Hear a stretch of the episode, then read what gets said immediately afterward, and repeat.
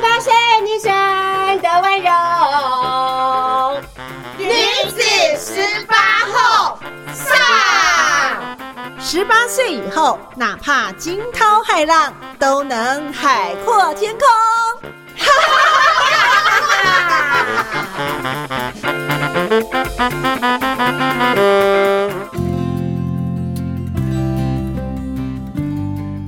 迎你收听《中女好会讲女子十八后》Podcast 节目，我是主持人秀妹。今天特别开心，邀请到学姐哦，这是一九八六年毕业，那是四十级的学姐王乃白，目前呢也是南山人寿的区经理。邀请王乃白学姐，学姐你好，大家好，很高兴今天来参加女子十八号，终于轮到我了。学姐其实哦，看她的照片，觉得她酷酷的。但是呢，私底下呢，非常的粗鄙啦，啊，也很健谈这样子哦。哎，学姐，我第一个好奇想问的是，因为你的名字三横一竖王四画，奶呢其实就三画，白呢就是一二三四五画，所以你的名字加起来呢，大概也才十一二画，对不对？是 Google 上面打这个名字就直接找到你本人，对吗？没错。哎，所以以前哦，从小到大，如果要写考卷的时候，你是不是都可以先取得点？至少别人在写完名字。你都已经写到第三题了，哎，你怎么把我的词抢走了？我就是这样自我介绍的呀。好啦，学姐，那你正式跟大家问候一下。嗯，大家好，呃，我是王乃白，就像刚刚秀妹介绍的，这是我最骄傲的地方。不过我爸当年只是请算命先生算的哦，好，想说这个名字又好又快，然后呢，这个名字听起来就是一个很聪明、很这个机灵的这个个性，这样子有符合吗？很想说是，但是我的我的那个诚诚实的本性告诉我，不太敢好意思答是。哦，奶白学姐，呃，这个在你的这个印象当中哈，之前在这个台中女中的生涯是如何的呀？这几天有稍微回忆一下吗？哎，你知道吗？人哦，对于过往。越来越发现，人家都说那个好像年纪大了以后会比较容易忘掉现在的事，记得以前的事。可是我可能是还不够老，所以呢，我常常都不记得以前的事。我还特意把它翻出来看。呃，其实我本来刚刚秀妹说我什么很很活泼，很话很多，那个真的是这现在的你，对现在的我，这三十年职业训练出来的。我以前其实是个很内向、很害羞、很闭塞的人啊，感觉不错。而且我觉得你有一种。特别的那种幽默跟那种趣味，你知道吗？但是你觉得你你年轻的时候没有嘛？就念高中的时候，在中女那段时间，不要说高中，我到大学都还没有啊。OK，所以因为因为在念中女那段时间，刚好家里头事情比较多，我妈妈那时候生病，所以是一直躺在我妈是植物人，躺了七年，所以我念高中那时候她就生病了。那我爸在新竹上班，每天通车回来医院照顾他这样子。所以那个时候家里就我，然后奶奶跟一个弟弟，差我一岁的弟弟。所以其实我真的也不是很会讲话，也 不是很会交朋友，只剩下。书可以当朋友，所以我就是所谓的那种书呆子型的。等于说，其实，在班上或在教室里面，其实就是安安静静的，然后你就觉得说，哎，把你该念的书念好。然后呢，就是家里跟学校就是两点一线这样子穿梭着，忙碌着。对，礼拜六的时候会到旁边的那个，哎，那个叫什么？南华戏院吗？不是，军工叫福利中心啊，采买米。油，哎，我记得，对，就主要就是米跟油，然后再用我的脚踏车咔嗒咔嗒咔嗒咔嗒 骑回家，这样子，帮大帮家里面补给一点点物资，这样。哦，OK。那学姐，我想问一下，就是在念书的那段时间，家里的这个状况，其实就会呃，让你可能没有办法很专心念书吧？其实常常也会要到医院，或者是呃，关心家里的事情嘛？还是家人就是说，你就认真念书就好了？呃，我应该不至于影响啦，只是说假日啦，好，然后大概就是过年吧，我好几年过年都在医院嘛。嗯，还因为我还算，我觉得我还算是幸运吧。我妈妈算是公保，所以那个时候还都可以留在医院。如果像现在这种状况，大概就是一定得在家里了。哎，那我们大概就很难你说的专心读书。哎，所以我还有很多时间可以在那边剪港剧的明星，那就是我唯一的事。收集那一些明星的照片剪报，那时候是谁呀？我想想看，楚留香。哦，你你比较小，所以你大概不太差几年啊？差四年，对不对？楚留香啊，呃，《神雕侠侣》啊，就是这些的年代啊。有有有有有，哎，《神雕侠侣》或者金庸，我也是在高中的这个暑假全部一口气把它看完，这样子。哇，所以呃，学姐那时候就是学业上、家庭上。面那在学校当时的这些社团或活动呢，有让你印象的？有非常意外的被入选为一队，哦，为什么？怎么想都想不通，我这个身高怎么会几个刚好在边缘就进去了？听说那时候招不太到人哦，那一届吗？对，而且我们是最后一届穿长裤的，哦哦，我之后都穿短裙，都是穿短裙了。要是早知道我就晚一年啊，我可能会比较甘愿一点，短裙多好看啊。所以当时一队的训练也很辛苦啊，而且那是中女的这个标杆呢，中女最重要的这个宣扬当时中女的这个武器哈。哦，我只觉得好累，每天都好累，然后回家就很想睡觉，也没办法写功课，也没办法读书，大家先洗澡睡一下，然后再起来写作业、看书这样子。可是回过头来看，我还觉得蛮骄傲的。我会转枪哎，我会抛枪哎。在当时练习的时候，其实是花很多时间，对不对？非常多，几乎每天的放学都在练。而且听说有时候是一早一早，哎，我真的忘了，记性不好。还是不同的年代，有时候时间会稍微不一样。我真的不太记得，真的不太记得，但是很难得的经验呐。对，那百年校庆的那个活动，学姐有参与吗？我有回学校去看，但是我之前不知道有团练的事。可是就算有，那时候大概也不太方便，对，因为上面还有两位老人家要照顾。哦，是是是。那学姐，因为现在大部分的时间都是在台北，嗯，然后呃，中女毕业之后的这个职涯的发展，呃，也算是蛮特别的，因为之前有收集到的一些资料，就是这个跨领域的幅度还是蛮大的，帮我们介绍一下。因为当时好像也是有，呃，可能会是从从事教职嘛，嗯，对。呃，其实最早中我是念三类的嘛，那我爸爸一直一直希望我念医，可是我很怕那个拿人做生命这件事情有点恐怖，所以我就没有念医。我后来就念师大生物系，呃，一路也还蛮顺利的啦。我的指导教授吧，哎，觉得我好像还可以，所以就让我又继续念了研究所。那研究所出来之后，本来应该就去高中任教了，结果在任教才，因为我才去多久，半年吧，半年的时间。然后那时候跟我，我现在我们是大学就同学了，是对，我们就那时候毕业就结婚了，所以等于才结婚半年，他就不小心出了一场车祸。哦，那出车祸的当下就买保险了，对，因为以前人家跟我讲保险的时候，我都不相信，也不。因为我家里的事啦，其实我父亲是在我妈呃我大四的时候车祸过世的。那个时候我们拿不到保险理赔。哦，但当时他有之前有保险吗？我后来来学保险才知道发生什么事。OK，嘿，所以对你来说那时候也是一个疑问，对不对？呃，不止疑问，根本不知道那是发生怎么搞，怎么搞的，怎么会这样？人家都说保险骗人，我那时候也真的觉得这样，所以我也一直没有买保险，是到了我们出车祸才买保险，因为我现在是独子，所以在那个当下，我想，我糟糕，我们要是就这样走了怎么办？所以我车祸完隔天立刻就买保险，但是买了之后就想说我要弄懂它，所以就开始研究它，然后才开始了解保险。才发现，其实保险资是好东西。出问题的都不是保险，而是介绍保险的人。嗯，所以因为这样，我们才开始了解接触。那我我爸爸那时候为什么没有？为什么没有拿到保险理赔？因为他买的是车险，车险都要一年一年的续约，可是他续约那个第二年的保费。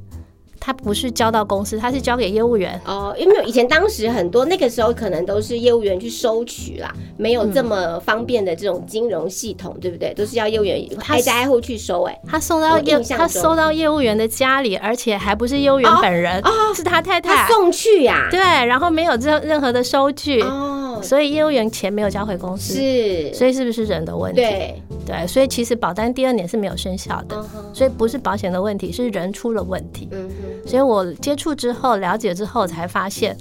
这我旁边这么多的人，因为这样的事情而误会而产生的很多的纠纷，是对，所以我才想说，那我我好好学，把我知道的真正确的应该怎么样做规划，怎么样了解，让我的。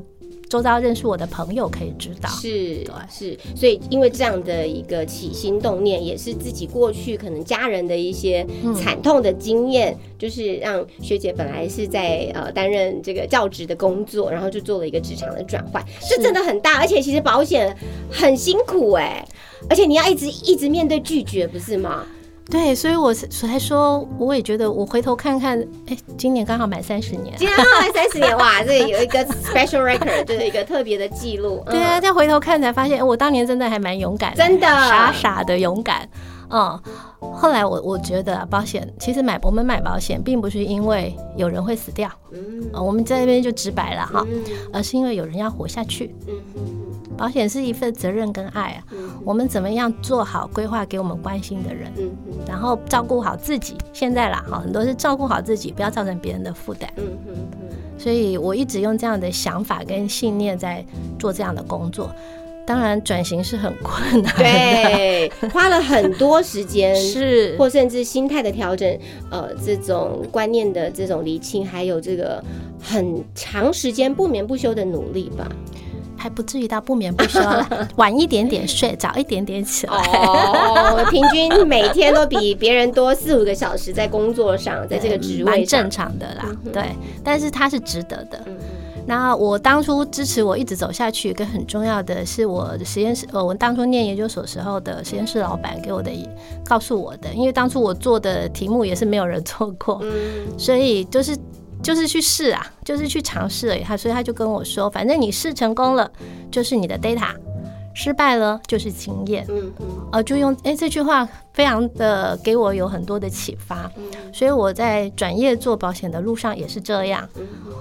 失败的。就是经验嘛，这样的方式是不行的。但是成功了，就成为我的支持我的客户、好朋友，就是这样。所以三十年这样的一个历程，呃，它不止让你帮助了很多，也让这个所谓呃真正保险的意义跟价值，是不是能够让呃持续在耕耘你的这个职涯里面，其实是可以帮助更多的年轻人，尤其他们想要呃透过保险呃来呃照顾自己的家人也好，或者是说，呃，你也这个带组织，能够让呃更多呃这个想要宣扬以及做好保险这个工作的人，有呃更正确的认知。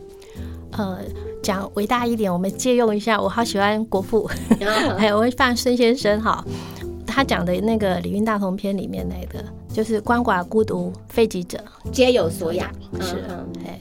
对，就是哎，不对，应该要从头，对不对？啊，从头吗？从头是什么？老哎，等一下，我真的忘记了。大同篇吗？哎，我看一下我的大抄。是 啊，老有所安，壮有所用，幼有所长，鳏寡孤独废疾者，皆有所养。嗯，对，就是这这几个字，我觉得在保险的运用上就是这样。嗯嗯，那接下来可能邀请这个学姐来跟我们分享，就是哦，因为我们的听众。有包含了像现在十七八岁的这个高中生，因为我们中女好会讲女子十八后，也谢谢台中女中我们的母校呃的这个协助。那另外还有在面对人生各种不同的阶段，可能是刚出社会的啦，好，或者是说这个要到了呃中年，那可能接下来开始为自己的这个退休来做规划。人生不同的阶段，是不是需求跟我们所关心的呃这种财务的一些规划上面也都有不一样的这个目的，对不对？嗯，在不同的阶段，我觉得现在这一代蛮幸运的啦。呃，我们的孩子也好，或者学妹啊，大概十七八岁啊，二十岁这左右的，甚至已经大学毕业。我女儿今年正式大学毕业嘛，那步入社会，几乎都被父母已经包办了前半段了。哦，对，可能一出生就有 对对对对对对啊，然后买的多买的少那是个看个人，但是应该几乎差不多都有，只是买买的怎么样？我觉得这个阶段只要做补强就好了。嗯嗯好，那当然，如果你已经开始有自己的一份薪水跟收入的话，提早开始做点财务规划是很好的。是我刚刚提的那段是风险管理，是一定要做。那财务规划的部分，每个月能够三千五千，甚至如果你没有什么开销，多到一万也没什么不好。嗯哼，太多的工具可以选，保险只是其中一种啦。是嘿，但是不要贪，不要去做那个什么什么期货啊、期权这种东西。我我觉得不懂的东西你不要碰，但是你让它简单化的持续在做，时间跟复利会带来很好的效果。这是年轻人。那一段时间之后，应该会有。家庭有成员不一样了，对对对对对，可能已经转换转换身份成为父母了，哦，那个责任就不一样了。对，没错，责任不同了，所以你要准备的东西就会不同了。因为那是一份爱嘛，所以你你可能就在寿险的规划上的额度上面要做的适度的调整。哦，还有一件事情就是受婚后呢，我会提醒一定要做的就是受益人的部分，但是我不建议直接把它换掉。你爸妈还在呀？我会建议用增列的动作就好了。增列第二顺位的受益人，给你爱的另一半，给你的小孩，因为爸妈正常来说应该都。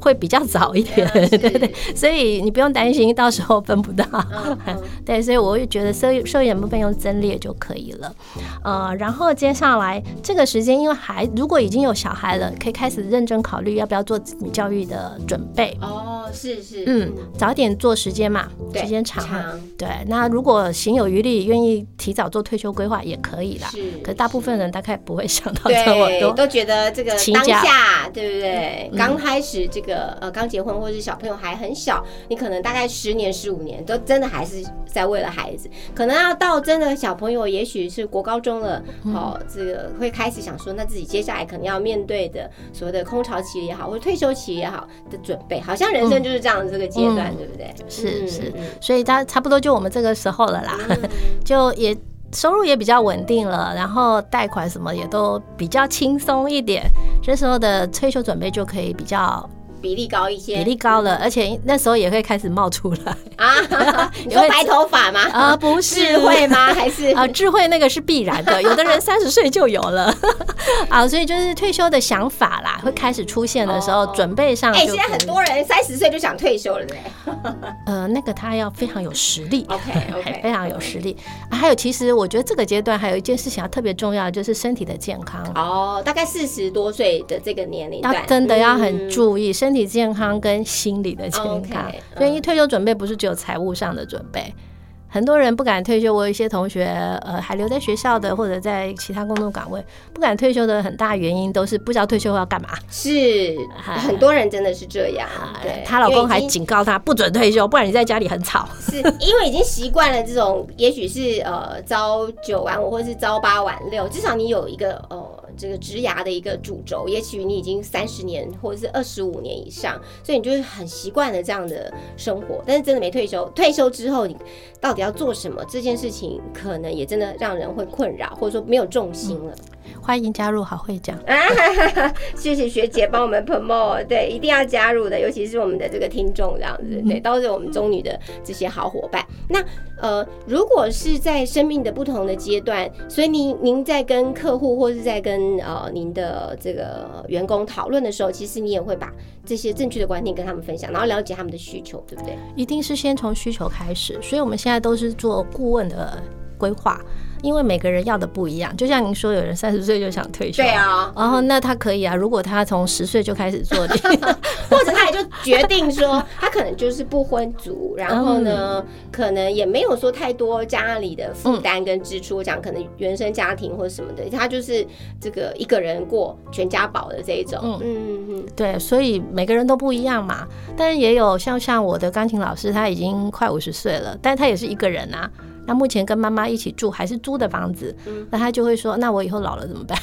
我说：“所以这就是你很重要的事情啊。”他的规划就跟二十岁的人会不一样啊，对，跟我们有上有老下有小三明治族也不一样，是是真的是很不同哈，而且真的是因人而异，然后要克制化的来跟我们的这个呃这个寿险或者是说就是金融财务的顾问来做一些沟通，对不对？嗯，是的，欢迎你收听中女好会讲女子十八后 Podcast 节目，我是主持人秀妹，今天我们节目当中邀请到我们呃四十级的学姐王乃白学姐，学姐因为她的名字太好记太。特特别了，所以今天呢，他节目当中呢也跟我们分享他的这个职涯，就是三十年的，就是呃这个金融财务属于保险这一块的一个规划，他的专业跟分享哦。那学姐，我想问一下，就是呃在这个高中的时候念书，然后到这个到出社会，其实很长时间应该是都没有跟高中或是中女中有任何的连接，对不对？呃，对我只有两次在。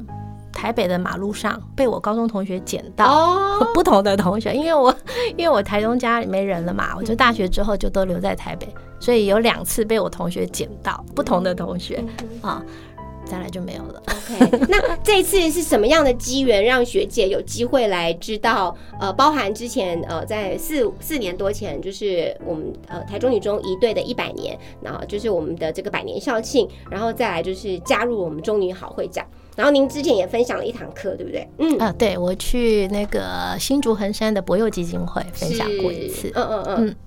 之前怎么有机会来认识我们中女好会长？就是那一次的百年校庆，然后遇到一个学姐，她就带我，我们就一起回去学校参观。但是那时候我还不知道有一队的团练，嗯，其实知道我也去不了，太累了。所以那时候我就开始接触，回到母校看了这些的状况之后，开始在网络上搜寻，哎，就看到好会讲，我觉得这个。理念跟想法非常吸引我，而且我觉得七九级的学妹好好，让我好感动。其，我刚刚才在说跟那个佩璇理事长理事长说，我觉得七九是真是个神秘的数字。哎，我倒没想过，哎。七九是神秘数字啊，真的，因为七九级高中毕业，你们嘛，我是七九级大学毕业，都要跟七九扯一点关系，对不对？扯很大关系，扯很大关系。对，然后七九级的人都好有活力哦，因为我们大学师大的七九级也是第一师大第一次办。毕业生回学校，回母校毕业三十年，哇，师大爷，对，也是我们的第，我们也是第一次，所以我说七九是个很神奇的，而且我们到现在还有。这几年下来，都还有一直大家在聚会，我都觉得是非常好的事情。太棒了，太棒了！然后学姐，你有在这个呃博幼基金会来分享我的人生我决定这个主题，对不对？嗯，就是嗯，当时的这个现场的状况，以及您决定分享这个题目，应该有您的特别的用心。可以跟我们讲一下这一场分享你的收获。嗯嗯，呃，因为博幼基金会是李嘉彤先生成立的，是那他的想法跟理念都让我很感动。哦，其实最早我在学校教书，我第一年实习的时候是在国中教书，那时候我就，不是，我现在都一直拦我，你不要冲动，因为我很想把很多孩子救回家。哦，那时候他就有这样子，所以我后来我就觉得，嗯，我可能。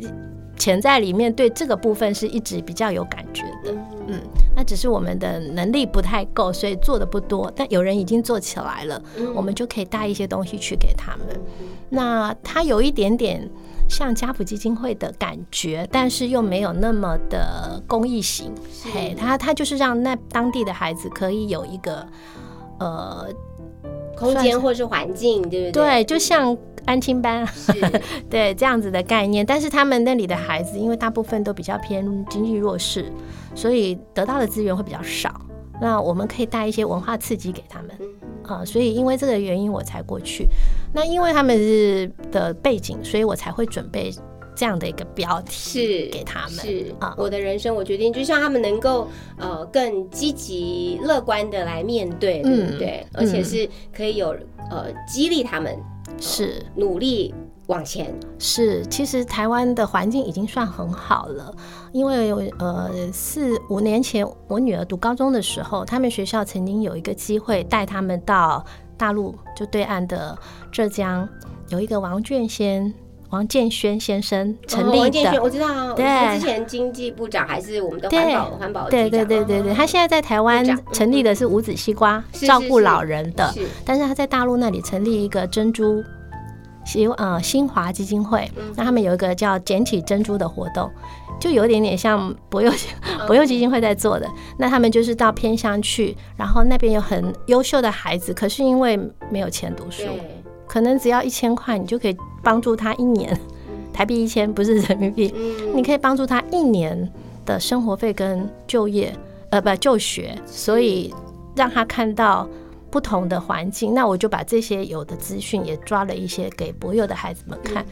我觉得我们台湾已经真的比大大陆 好很多了。他们就好像被遗落的珍珠，对不对？对就是需要一个呃这样的一个帮助，那小小的资助就可以让他们的生命呃一方面摆脱贫穷，一方面呢是可以呃未来有机会呃当他们长成大树的时候，可以回馈乡里。对是的这个很好的计划。嗯嗯嗯。学姐，那呃，让你回想到这个在中女的这个生涯里面，呃，十八岁的您，当时呃，因为在教室里面可能很安静，可能啊、呃认真的念书，要给十八岁的自己一句什么样的话？呃，那时候我一直在想这件事情哈。现在回过头来看，其实我不知道你你听你看过《乱世佳人》吗？有我印象最深那个画面就是他站在大树下，夕那个夕阳这样的晚霞满天的时候，他站在大树下抓了那一把土，嗯然后那个音乐就想响起那个画面，对，然后还有最后那个他白瑞德走了嘛，他不是一直哭吗？但是他最后讲什么 Tomorrow will be another day。？Yeah，tomorrow will be another day。所以面对阳光，阴影就被你摆在身后，嗯哼哼。哎反正明天就是新的一天了。嗯哼哼，所以呢，回到十八岁的遇到了小小的奶白，你要跟他说，就是明天还是崭新的一天，嗯然后向着阳光，让阴影在背后。是的，对，那现在如果是十八岁的这些中女的啊、呃孩子们啊、呃在听我们的节目，你想要给他们什么样的鼓励？呃，就就刚刚这句话啦。给你自己跟给他们的话都是一样的一，样的，真的一哦样。然后小心不要太胖，减肥好困难。什么奶白学姐真的是 这个笑点满满，这样子，常常有出其不意的内容。现在高中生的嘛，很重视身材，好不好？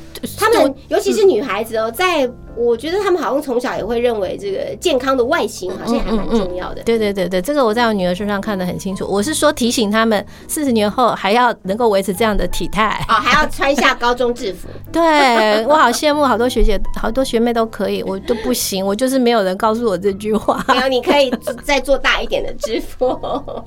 今天我们的中女好会长女子十八后特别来谢谢我们呃王乃白学姐，那么学姐非常的幽默哈，但是呢，她过往在中女的时候可能不是这样子，但是也经过了三十年职涯的呃这个学习跟历练，好让她非常的。呃，这个开朗，然后呢，我觉得又有不一样的这个人生。谢谢奶白学姐，也欢迎我们的听众继续锁定由于心小天使带来的 Might Ball Practice。祝您有一个愉快的一天，谢谢，下次见，下次见，谢谢。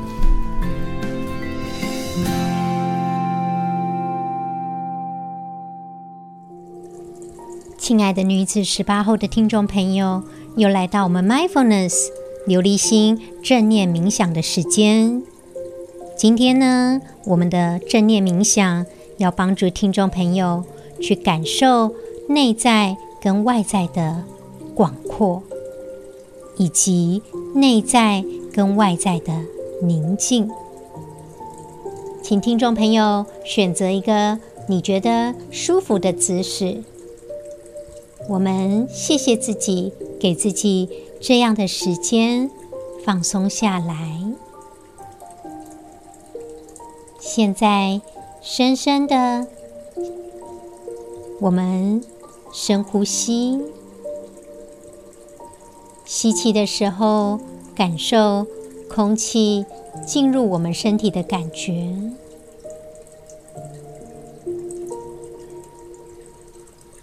吐气的时候，感受空气离开我们身体的感受。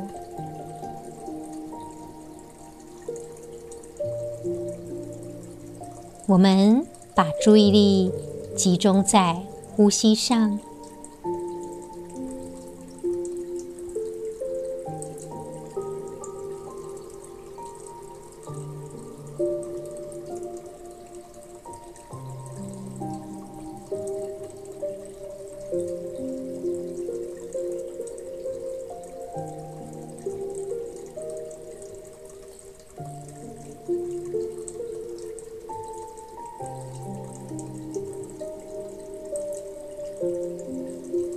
在，我们开始借由呼吸去观察周遭的声音。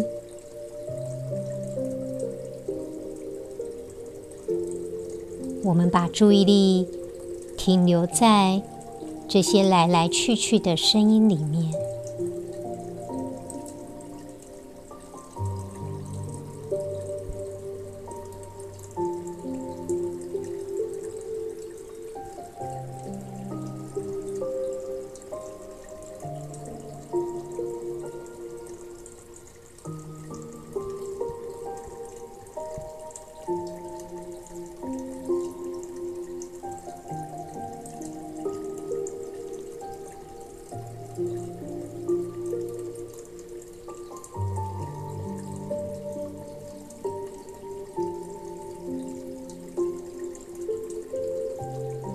我们请听所有来往的声音，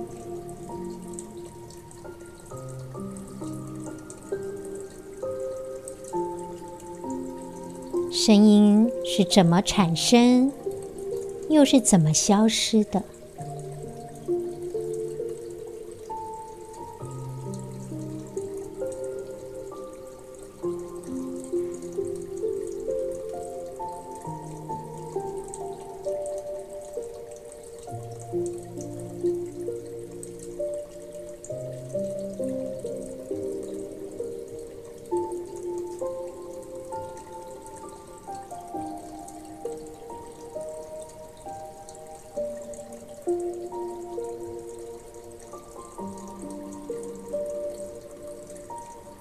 只是静静的等待，一种放松的感觉，感受我们的思绪平缓下来。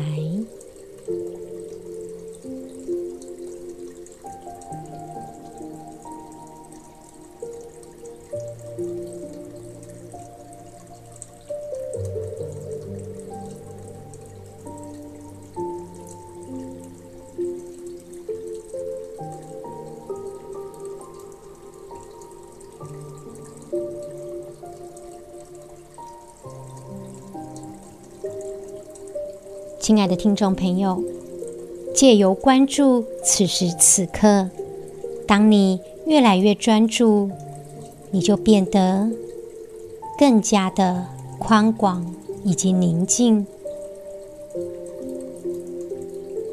祝福听众朋友，女子十八后，我们下次再见喽。